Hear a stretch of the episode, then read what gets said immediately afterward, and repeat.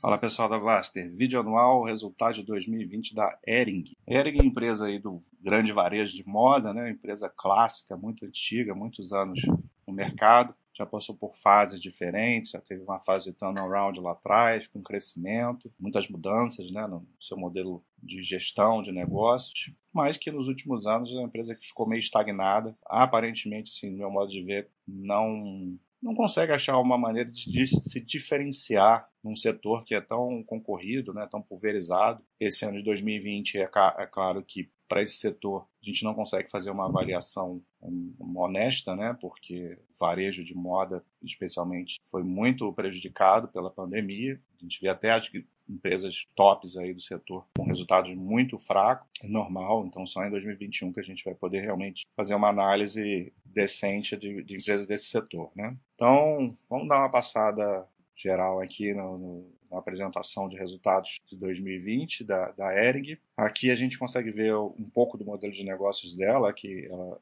ela diversifica através do seu questão do sell-in, sell-out, né? Sell-out, que é você ter intermediários ou, ou, ou vender direto para o cliente. Então ela tem a maior parte da sua do seu negócio com franquias, que é um modelo mais asset light. Você tem pouco gasto aqui para você não tem que ficar gerenciando, né? A loja está dando mais suporte para os seus franqueados. E a principal fonte de, de receita vem dessa, desse segmento de franquias, né? Tem a parte de multimarca que mais ainda, você tem, você tem até pouca gerência sobre, sobre esse cliente e tem as lojas próprias, aí é o direto aí com o consumidor, que aí é 23,4%, né? Uma fatia um pouco menor, mas ainda bem representativa da empresa. E a parte de do e-commerce, né, que vem crescendo, isso é uma característica, todas essas empresas precisam crescer muito, a gente vê que a empresa saiu de 4,4% em 2019 para 14,3%, então cresceu muito até por conta da pandemia, né, esses canais estão sendo privilegiados, especialmente lá naquele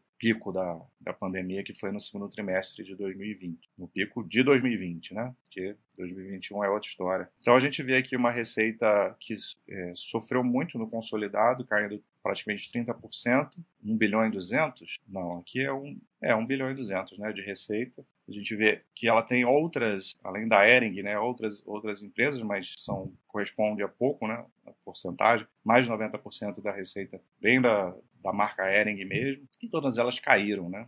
Tem também uma questão de exportação, é, também com queda, e aí vem na bola de neve, né? Porque você não consegue diluir custos, alguns custos são fixos, ou alguns você consegue mexer, mas o lucro bruto é difícil, né? Que é o custo dos produtos, é, você não tem muita, você não tem como participar nisso, então é necessário também você fazer descontos, né? Promoções para conseguir vender o mínimo. É, então você tem uma queda muito grande da, do seu lucro bruto, 490, 490 milhões né, de lucro bruto, queda de 38,2%.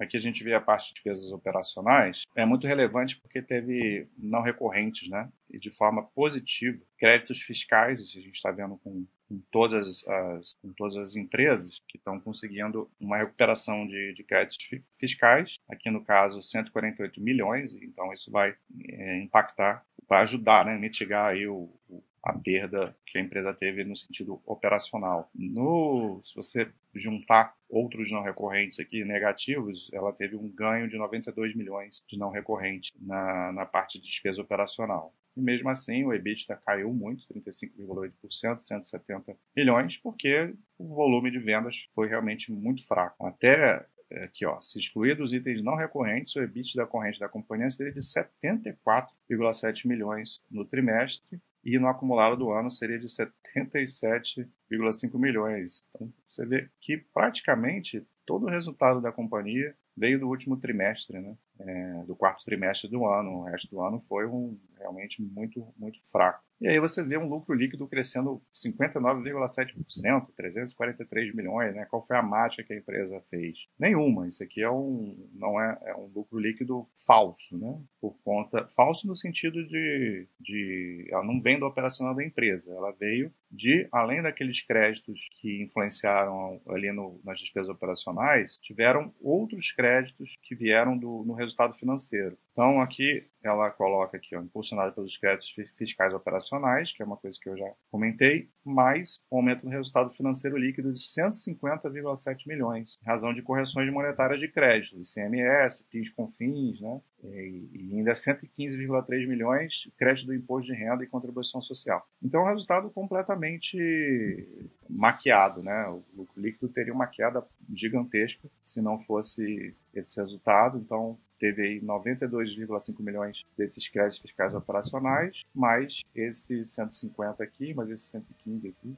Então, o resultado, se você ajustar aqui, seria bem, bem, bem, bem fraco, bem, uma queda bem grande. Aqui a gente mostra o caixa da companhia, que é um caixa líquido, né? ela tem mais, uma, menos dívida do que dinheiro em caixa, diminuiu um pouco, uma geração operacional de caixa é, discreta aqui, né, mas contribui, é, só que diminuiu aí em função dos investimentos, de recompra de ações, de dividendos, né, mas é uma empresa conservadora, com estrutura de capital sempre foi assim, né, não, não faz grandes investimentos, não, não trabalha com dívida, é dívida líquida, né, positiva, não, não, trabalha dessa forma. É isso, o resultado da empresa já esperado foi fraco, a empresa vem crescendo, tentando crescer no Omnichannel, na parte de e-commerce, mas, como eu falei, eu não vejo ainda assim poder dessa empresa, uma diferenciação que faça com que ela volte a ter um crescimento expressivo, né? Retorno para os sócios aí é, muito provavelmente vem mais através de dividendos, apesar de que o payout esse ano foi, foi baixo, foi o mínimo possível, aí 25% do, do lucro. Então, empresa que está realmente estagnada. Né? Vamos ver em 21 aí se a gente vai poder ter um resultado mais puro, é, sem tanta interferência da pandemia, apesar de que não, não é o que vem sinalizando que a gente tem visto por aí, mas aí é, são achismos com relação ao futuro. Né? No presente as coisas estão bem ruins. Então, um abraço.